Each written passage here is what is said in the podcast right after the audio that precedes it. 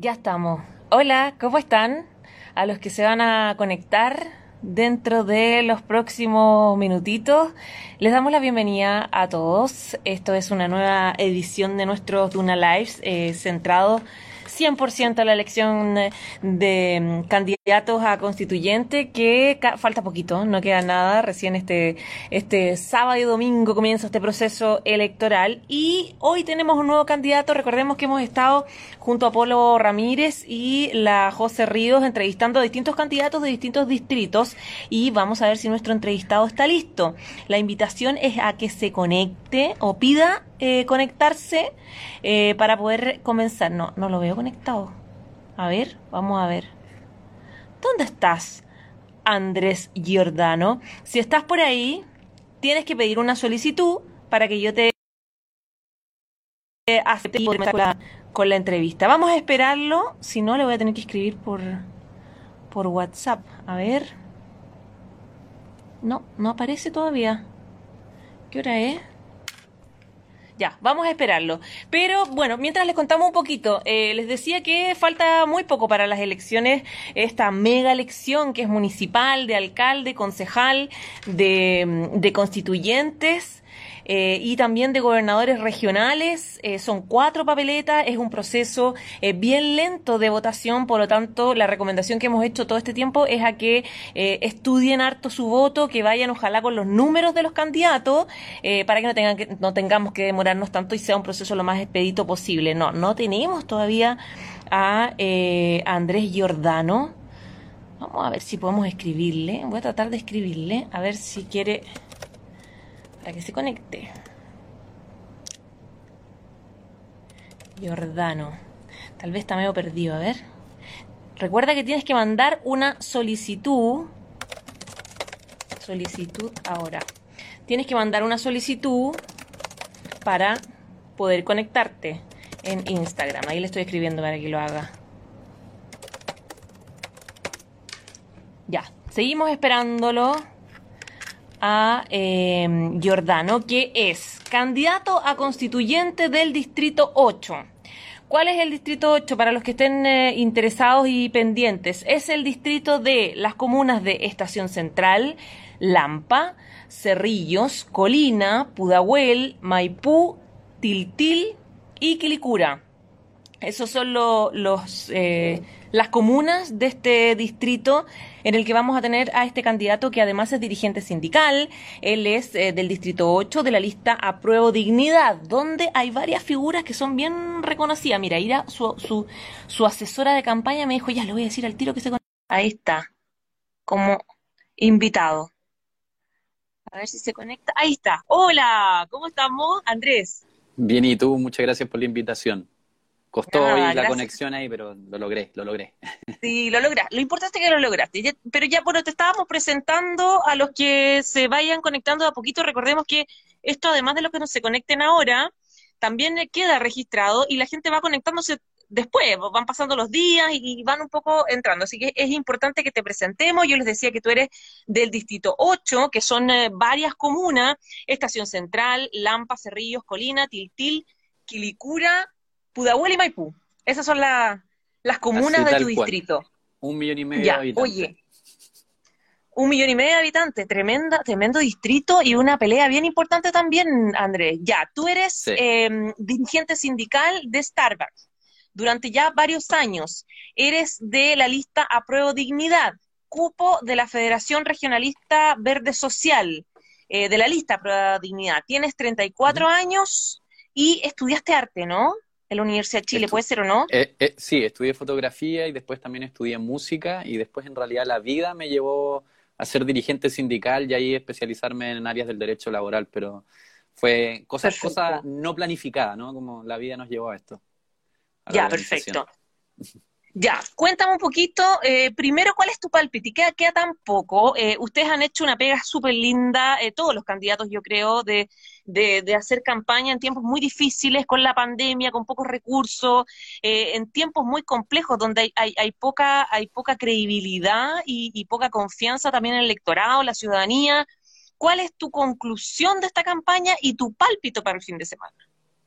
Sí, mira, ha sido una campaña, eh, yo creo que hermosa, independiente del resultado que tengamos el domingo, hemos dejado todo en la calle, que en realidad es el espacio donde siempre hemos estado organizados los sindicatos en realidad fuimos parte importante, por lo menos el sindicato de Starbucks nos movilizamos a propósito de la revuelta de octubre en adelante con mucha fuerza, participamos en la campaña de la prueba y decidimos levantar candidaturas porque nos parecía importante no delegar nuestra voz de quienes nos organizamos y quienes de una u otra manera también hicimos posible este proceso, que ojo tiene muchos costos, mucha gente eh, damnificada físicamente, mucha gente eh, privada de libertad que ni siquiera va a poder participar del proceso, que es un tremendo tema, ¿no? Entonces nosotros nos sentimos muy representativos de, de esa juventud, ¿no? Que saltó torniquetes, que se organizó y que hoy día quiere un nuevo vivir, una nueva forma para delegarle a nuestros hijos, a nuestras hijas, etcétera.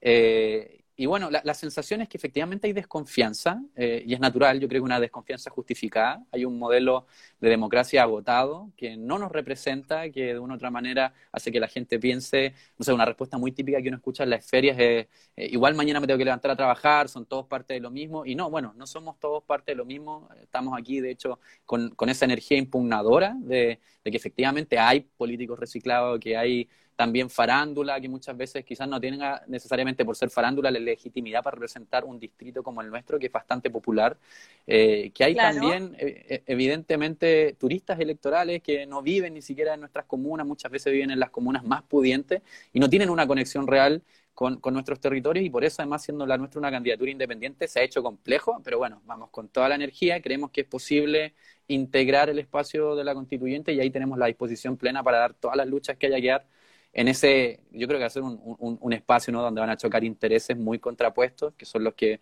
básicamente justifican el, la revuelta social, y ahí esperamos dar todo de, nuestro, de nuestras capacidades y nuestra organización colectiva para tener una constitución que nos represente, que sea justa. Andrés, tu distrito es súper difícil, no solamente por lo gigante que es, tú lo decías, sino porque además postulan muchas figuras muy reconocidas. Eh, tú nombrabas a, personajes de farándula, o sea, personajes reconocidos a nivel eh, nacional, más allá que sean farándula o no. Eh, en tu misma en tu misma lista, en la prueba de dignidad, tú estás con Daniel Stingo y estás con, bueno, con alguien que es de siempre, digamos, que es Juan Andrés Lagos, que es político de toda la vida, digamos. En, en, el mismo distrito, pero en otros partidos y otras listas están, por ejemplo, René Cortázar, eh, Pancho Reyes, eh, Bernardo de la Maza, eh, Miguelo, Miguel Esbir, Miguelo. el Miguelo, digamos, que todos conocemos. Miguelo, sí, sí. Eh, Pati López, la, la, actriz.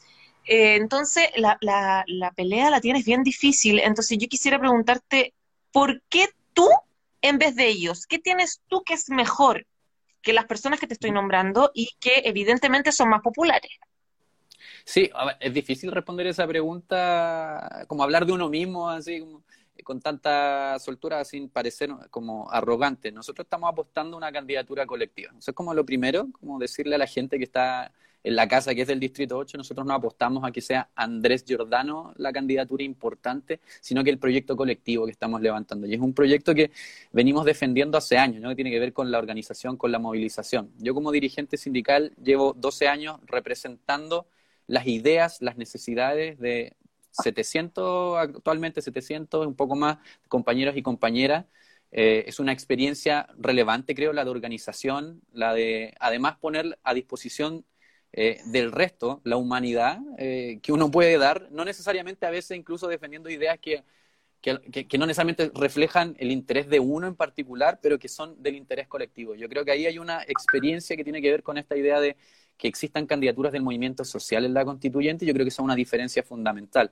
Eh, con, varias de las candidaturas que tú nombraste, eh, más allá de que incluso participen en nuestra lista, nosotros creemos que en realidad el ideal es que la convención tenga gente común, gente que se organiza, que de una u otra manera también vive en carne propia las injusticias que nosotros denunciamos como parte de un modelo que hoy día se ha agotado, que no da para más porque tiene salarios indignos, pensiones indignas, el acceso a la salud, a la salud pública, pensando en la salud, en la educación pública, el derecho a la vivienda, todas estas cosas, nosotros las palpamos día a día en nuestro territorio, en el Distrito 8, yo vivo en la Comuna Estación Central y es una realidad y lo hemos visto y lo hemos acreditado cada día que salimos a terreno, que lo hemos hecho prácticamente todos los días, incluso trabajando, porque yo sigo trabajando en Starbucks. Entonces creo que ahí hay una diferencia fundamental eh, de un compromiso y de una experiencia de lo que significa representar eh, esto, que es un proyecto colectivo. Yo creo que la constituyente no puede ser un Congreso 2.0 y tiene que estar eh, realmente representada en personas que puedan correr este cerco y puedan abrirla. Y ahí podemos entrar en otro debate, pero yo creo que además la constituyente como va,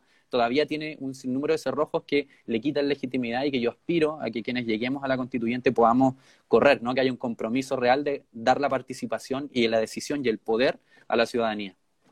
Ahora, Andrés, ¿cómo hacemos un equilibrio entre quienes representan el sentir popular y tienen esa empatía con el sentir popular porque son parte del sentir popular y quienes también requieren y, requeremos de la expertise, o sea, personas que sepan de lo que se van a sentar a, conversar. O sea, no solamente alguien que, que, que, piense, por ejemplo, que hay que nacionalizar el agua o que tenga temas puntuales, sino que conozca sobre derechos de agua.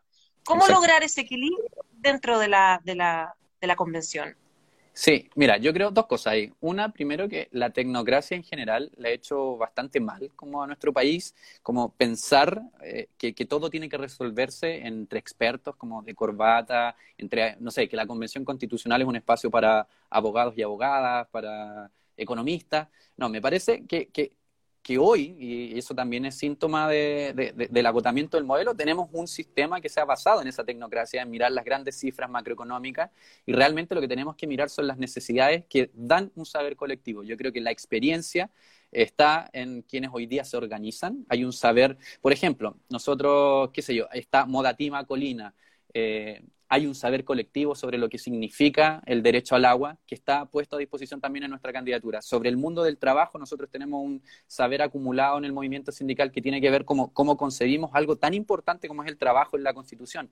Sobre, sobre eh, derechos, derechos laborales a esto, pero también tenemos al movimiento feminista que ha hecho tremendos aportes para entender también lo que significa el trabajo no remunerado, que tiene que ser reconocido en la Convención Constitucional. Entonces, hay un sinnúmero de áreas que yo creo que la expertise está en la organización. Evidentemente, una vez que uno detecta esas necesidades y da cuenta de estos proyectos, está bien, podremos discutir con asesores y podemos discutir cómo se redacta finalmente para que tenga un sentido jurídicamente apto, ¿no? Pero yo creo que la experiencia en los sectores organizados hoy día es más fuerte que nunca y principalmente esa experiencia, que es un saber también técnico, pero que viene de lo empírico, eh, le da más sentido también a un proceso que necesita de la legitimidad de esas experiencias.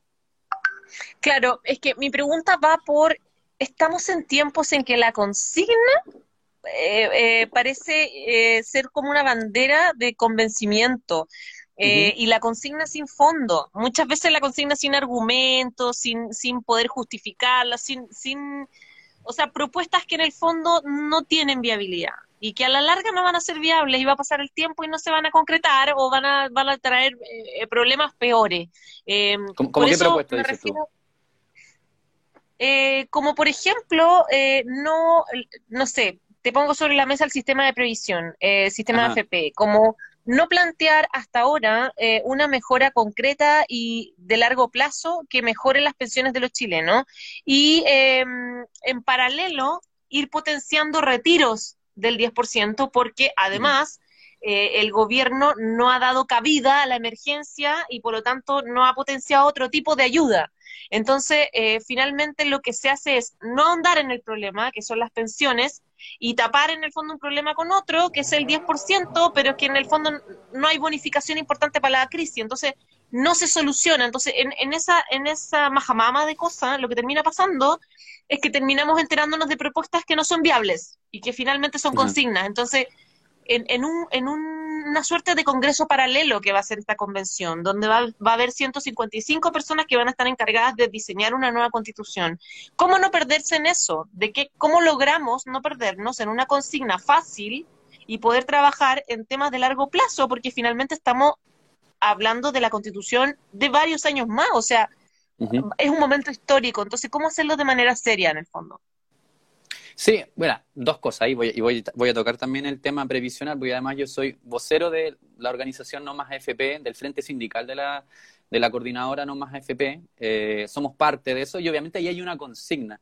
Pero también ahí quiero traer a colación de nuevo, como la experiencia, quienes hemos peleado mucho tiempo por un sistema previsional distinto, también hemos hecho propuestas, ¿no? Y hay una propuesta técnica, que es incluso desarrollada por, también por expertos, ¿no? Como apoyada por expertos del mundo del trabajo, por economistas, esta gente de la Fundación Sol, que yo creo que es una propuesta que se ha puesto sobre la mesa, pero lamentablemente, como entra en conflicto con el modelo que, tenemos, que es un modelo agotado y que es el modelo que además debemos superar en la Constitución, eh, no se ha podido ni siquiera discutir. Y lo que tenemos es un Estado subsidiario que lo que ha hecho es precisamente lo que dices tú, ¿no? Como en vez de llegar con ayudas sociales, como con una renta básica universal, hoy día se discute una renta básica de emergencia, yo creo que en la constituyente tenemos que hablar de una renta básica universal para las personas que no puedan recibir remuneraciones, por ejemplo, los trabajos no remunerados, etcétera, y hay experiencia comparada al respecto. O sea, más allá de que el concepto en sí mismo pueda ser una consigna, hay experiencia comparada de otros sistemas previsionales que tienen componentes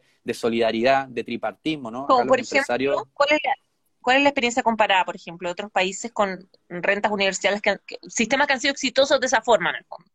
No, lo que, está haciendo los, lo que están haciendo los estados, por ejemplo, en Europa es empezar a reconocer esto. Está el ejemplo alemán y que pasa lo mismo con la previsión social, donde los componentes principales tienen que ver con la solidaridad. Lo que pasa es que eso implica, y ahí es donde yo creo que tenemos el problema más técnico, implica hablar de la redistribución de la riqueza y de cómo la digamos, la acumulación de propiedad privada, de gran propiedad privada, que esto es siempre, como que hay un mito ahí cuando uno habla de propiedad privada, toda la gente se asusta y dice como, oye, van a quitarme mi casa, van a quitar... No, no hablamos de esa propiedad privada, no hablamos de la gran propiedad privada que actualmente es dueña de medios de producción, de eh, recursos naturales, de las aguas, de los ríos, de las forestales, etcétera, esa propiedad que se ha acumulado en un 1% que actualmente concentra más de un tercio de la riqueza que se genera y que no reconoce ciertos mecanismos de generación como es el trabajo no remunerado, implica pensar una constitución y una forma de desarrollo de políticas públicas totalmente distinto. Y por ejemplo, ahí hay otro tema que es relevante, que es la justicia tributaria.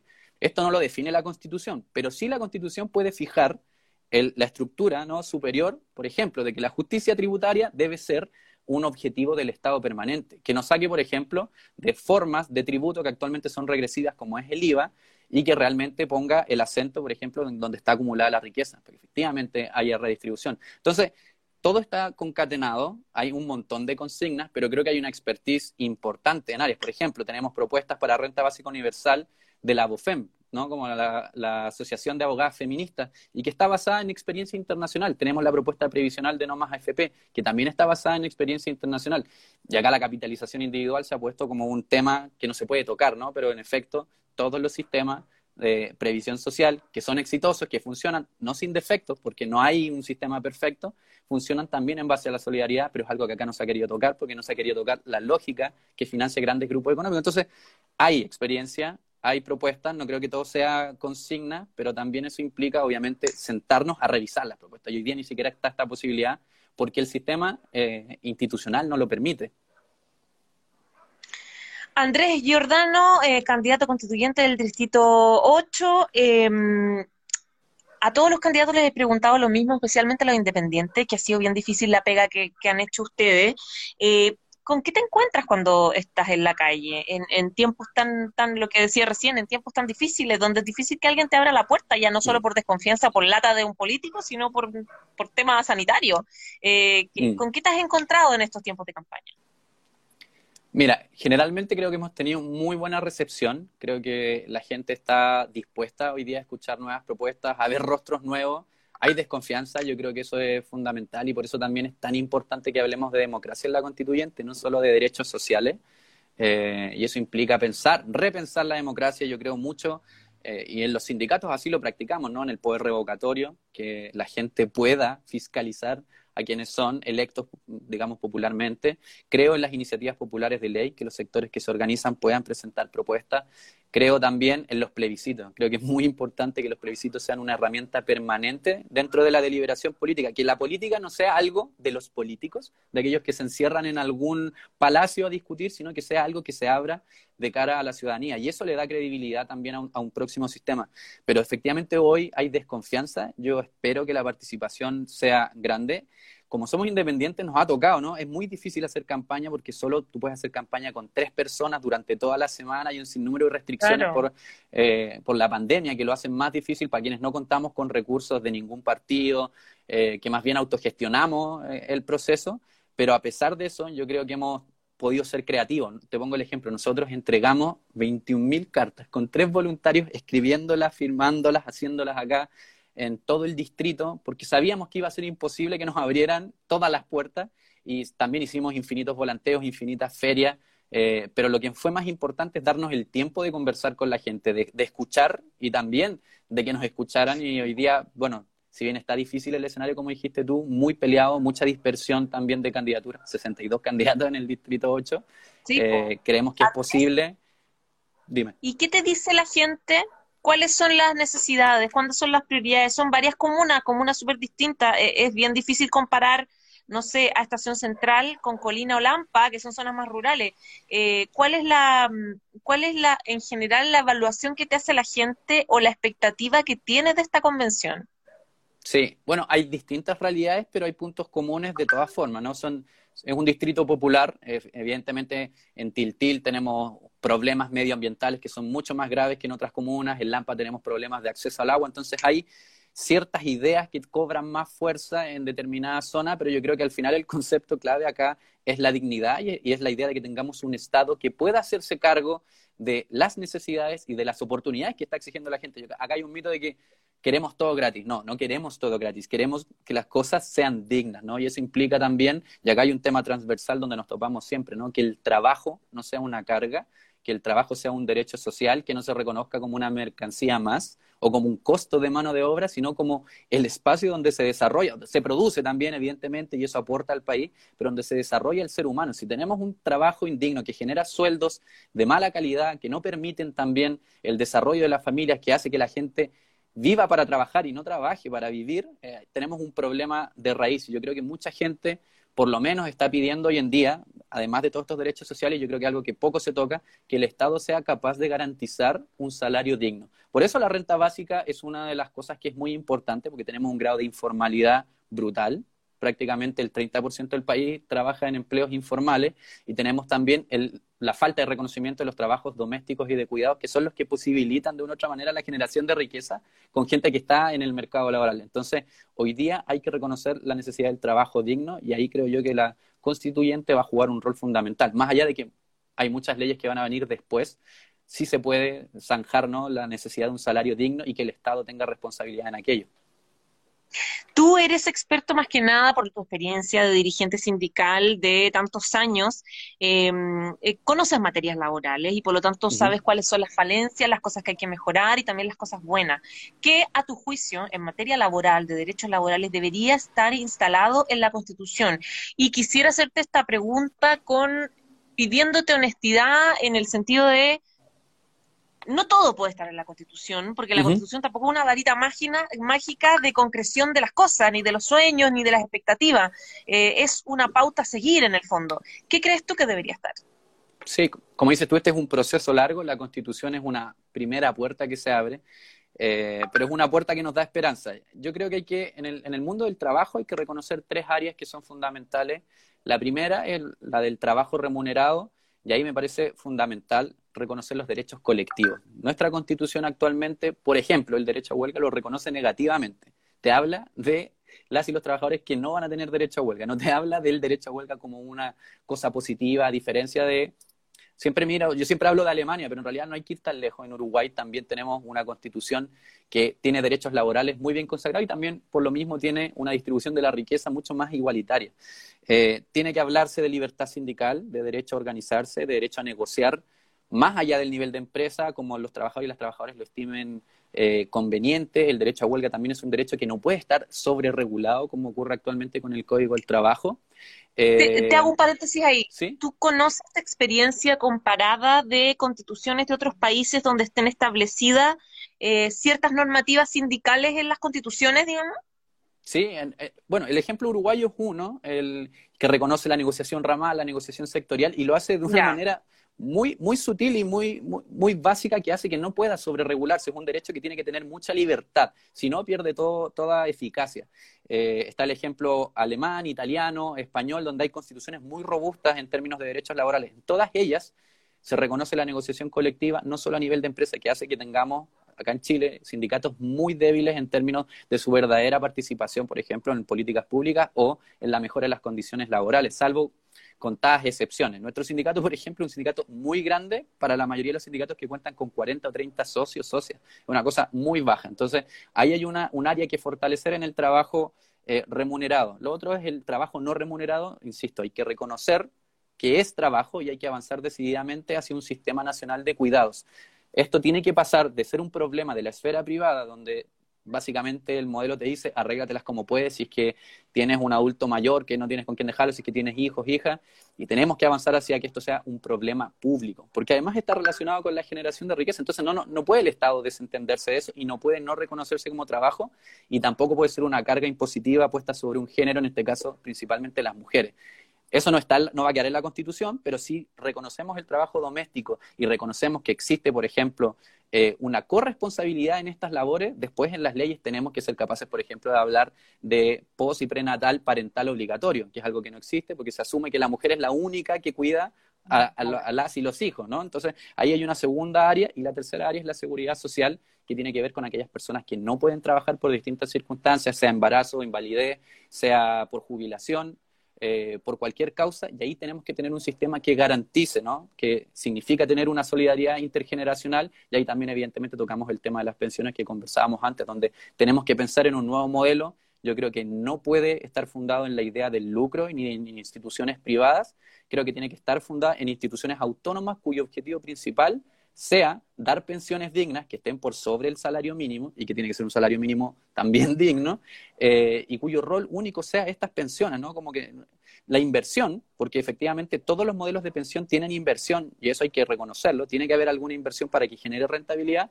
Creo que hoy día tenemos la oportunidad de poner a disposición, por ejemplo, el desarrollo social, de la construcción de hospitales de alta complejidad, de la construcción de líneas de metro, de la construcción de un tren que pueda comunicar a nivel nacional el país de alta velocidad. Hay un sinnúmero de proyectos que podríamos pensar que generan mucha rentabilidad, pero que a la vez generan mucho desarrollo.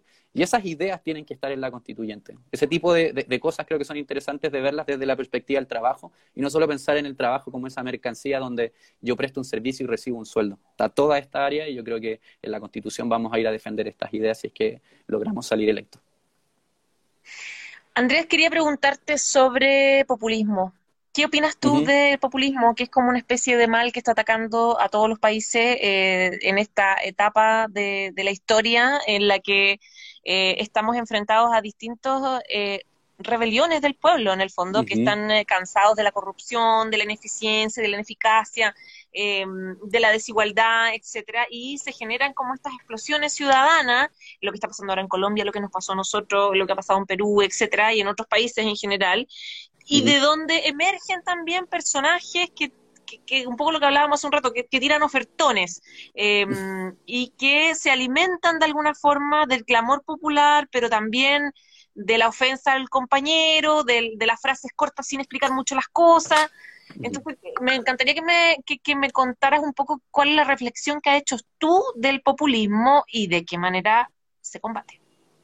Sí, bueno, difícil pensar en, cómo combatirlo. Yo creo que ahí eh, lamentablemente, ¿no? estos espacios de crisis que, tú mencionas que no solo han ocurrido en Chile y además ahora con la pandemia en realidad hay una crisis internacional, eh, siempre dan cabida para caudillismos populistas. Yo creo que le hace mucho daño a la política distorsionar el objetivo colectivo que debiesen tener los proyectos de ciertas personas que dicen representar intereses colectivos, ¿no? Eh, y sobre todo, más encima, sobre la base de ciertas situaciones que juegan con las necesidades de la gente. Lo que vimos con, los tres retiros del 10%, más allá de que era una necesidad de las personas, que probablemente en la gran mayoría de los casos era así, ¿no? Como que el Estado no llegó, hiperfocalizó sus ayudas, las hiperfocalizó, ojo, con, las personas comunes, con, las, con los las y los trabajadores, con las personas que estaban en sus hogares, pero no lo hizo así con las empresas, por ejemplo, que todas, indiferentemente de su tamaño, pudieron aplicar la ley de protección del empleo, y suspender y dejar de pagar salarios a cientos de miles de personas, eh, lamentablemente eso genera, ¿no? Como que este tipo de iniciativas que dan un alivio eh, momentáneo no ataquen el problema de fondo. Y el problema de fondo es que tenemos un Estado que está ausente. Yo no comulgo con la idea de los caudillismos, eh, no comulgo con la idea de jugar con las necesidades de la gente, y es más, creo que no se dice, lamentablemente, debiese decirse más, que por ejemplo el tema de los retiros, eh, no debimos llegar a esta situación, no debimos desfondar un sistema previsional, pero tiene que ver con que efectivamente no habían otras medidas que lo respaldasen. Y frente a eso también la necesidad de la gente era urgente. Eh, ¿Cómo se combate? Yo precisamente creo que con más y mejor democracia, con abrir la democracia a la gente, lamentablemente en Chile existe mucho lo que es el poder delegado y obviamente el farandulismo de la política a mí me parece lamentable. Por eso yo, independiente que voy con gente muy reconocida en mi lista, yo soy crítico ¿no? de esas estrategias de obtención de votos.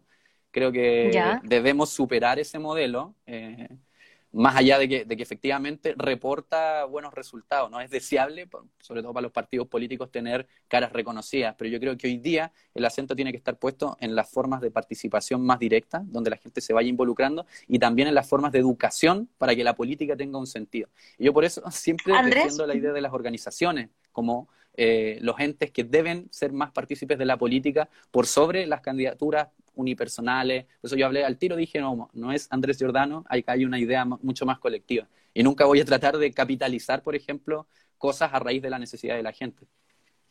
Andrés, ¿qué opinas de Daniel Stingo, abogado, que viene de la televisión, viene de matinales, digamos, de explicar cosas a través de los matinales, eh, es candidato de tu distrito y además es de tu lista de Pro Dignidad. ¿Qué, ¿Qué opinión tienes tú de él?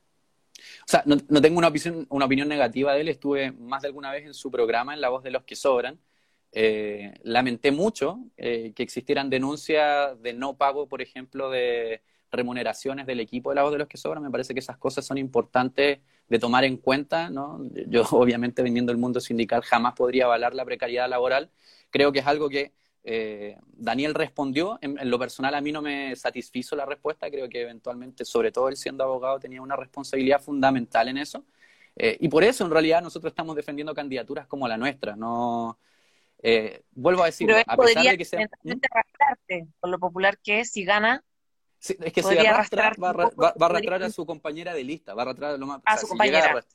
sí, va a arrastrar a su compañera de lista, que es la Tati Urrutia. Eh, y bueno, y eso también nos obliga a pensar también el modelo de democracia, pero creo que eventualmente hoy tenemos un modelo mucho más justo que el binominal y que lamentablemente con la farandulización de la política se corren estos riesgos. Yo soy de la idea, eh, en términos políticos, eh, entiendo que Daniel no vive en el Distrito 8, de que en realidad las candidaturas debiesen tener un arraigo territorial. ¿no? Eso para mí también es parte de la discusión del futuro. Eh, lamentablemente, con sí, lamentablemente con las reglas del juego, hoy en día, claro, tenemos esta forma de hacer política, yo lo digo abiertamente, yo discrepo, hemos tratado de hacer una candidatura, por eso muy ligada a la idea de nuestro proyecto colectivo. Hemos impugnado incluso candidaturas como la de Daniel, a pesar de que entendemos que va a tener un fuerte respaldo, precisamente porque tiene permanente tribuna, a diferencia de nosotros y nosotras dentro de los medios de comunicación. Eh, tampoco nos parece un mal candidato, es una persona que ha destacado como, como abogado laboralista, pero eh, si tú me preguntas a mí, yo esperaría que la gente hoy en día eh, tenga tenga una preferencia por gente que viene del movimiento social, con gente que hizo posible este proceso, que le puso el pecho a las balas cuando hubo momentos muy tensos de la movilización eh, y que de una u otra manera di cuenta de que este proceso además fue posible por eso, ¿no? Como que vino de una tremenda movilización social y no fue parte del el esquema político habitual. Entonces, espero que no triunfe esa lógica y que tengamos grandes candidaturas que representen el movimiento social. Em, participación ciudadana. Quiero preguntarte sobre eso. Eh, ¿Qué pasa si tú te conviertes en convencional constituyente y eres parte de estos 155 y vas ahí los días que les toque ir al ex Congreso de Santiago en el centro de Santiago que van a ser sede? Eh, vas a ser seguramente miembro de alguna de las comisiones especializadas, que probablemente va a ser algo relacionado con lo tuyo, lo laboral. Em, van a empezar a trabajar, van a surgir distintos temas, derechos laborales, bla, bla, bla. Eh, ¿Cómo hacemos estando tú ya de convencional constituyente, para escuchar la voz de la gente, para, para conectarse con la gente, para que la gente te diga, mira, esto en materia de sindical es importante, de qué, cuál es el instrumento que tú quieres utilizar para poder comunicarte con, con, las personas que estén en ese proceso, que por cierto va a ser súper corto, porque esto va a durar nueve meses a un año como mucho, entonces... Eh, va a ser clave eh, qué tipo de, eh, de comunicación tienes con la ciudadanía en el fondo. Bueno, nosotros lo dijimos incluso eh, como parte de nuestro programa. Creemos que este es un proceso que si bien tampoco se puede extender permanentemente en el tiempo, no puede estar acotado a plazos que no permitan dar las discusiones que se necesitan. Es más, la preocupación fundamental es que no, no, no, se gaste la mayor parte del tiempo en la discusión del reglamento, que precisamente va a resolver esas interrogantes que tú haces, cómo se vincula a la gente en este proceso que actualmente es una convención constitucional y que la demanda, ¿no? Con ligeras, eh, pero no tan sutiles diferencias, era asamblea constituyente. Ahí nuestro compromiso es defender a muerte la idea de que existan plebiscitos e intermedios. Nos parece fundamental que esto esté ligado a un proceso que además venía de antes de, digamos, del estallido social, pero que se profundizó con, él, que, es, eh, en el fondo, las reuniones, los, los cabildos populares, los cabildos comunales, yo creo que tiene que haber una obligación de quienes representemos ciertos distritos a vincularnos con esas iniciativas, a ir a dar eh, cuenta de lo que se está realizando en las constituyentes. Me parece que además tiene que ser totalmente público lo que se discuta, como hay varias voces que andan diciendo que debiesen ciertas cosas mantenerse cerradas y eso me parece profundamente antidemocrático. Y finalmente, dando estos debates y, y sistematizando estas ideas que tienen que ver con la, con la participación popular, deben haber plebiscitos intermedios. Sobre todo porque además tenemos un problema muy tramposo que tiene que ver con el proceso constitucional, que es esta lógica del candado de los dos tercios, que además ha sido fuertemente cuestionado en la constitución actual y que sigue ahora en la convención constitucional. Yo diría, si corremos ese cerco y definimos la... ¿Mm? Que es dos tercios un poco con, con, el 70, o sea, tiene que haber un acuerdo con el 70% prácticamente de los que sean miembros de, de la convención.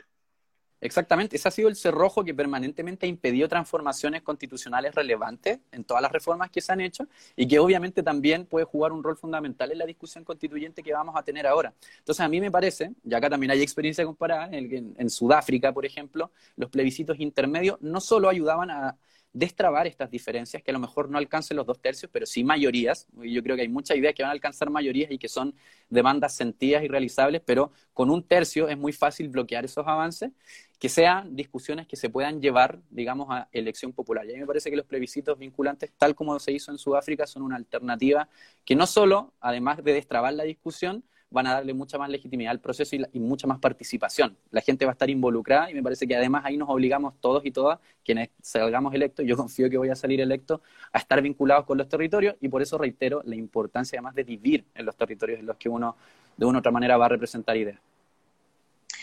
Andrés, se nos acabó el tiempo, entonces quiero que invites a quienes te escuchen ahora y te vean dentro de las próximas horas eh, a que voten por ti. ¿Por qué tienen que votar por ti? te queda un día de campaña, hoy, esta noche y mañana. Eh, haz la invitación a los que te van a ver dentro de las próximas horas.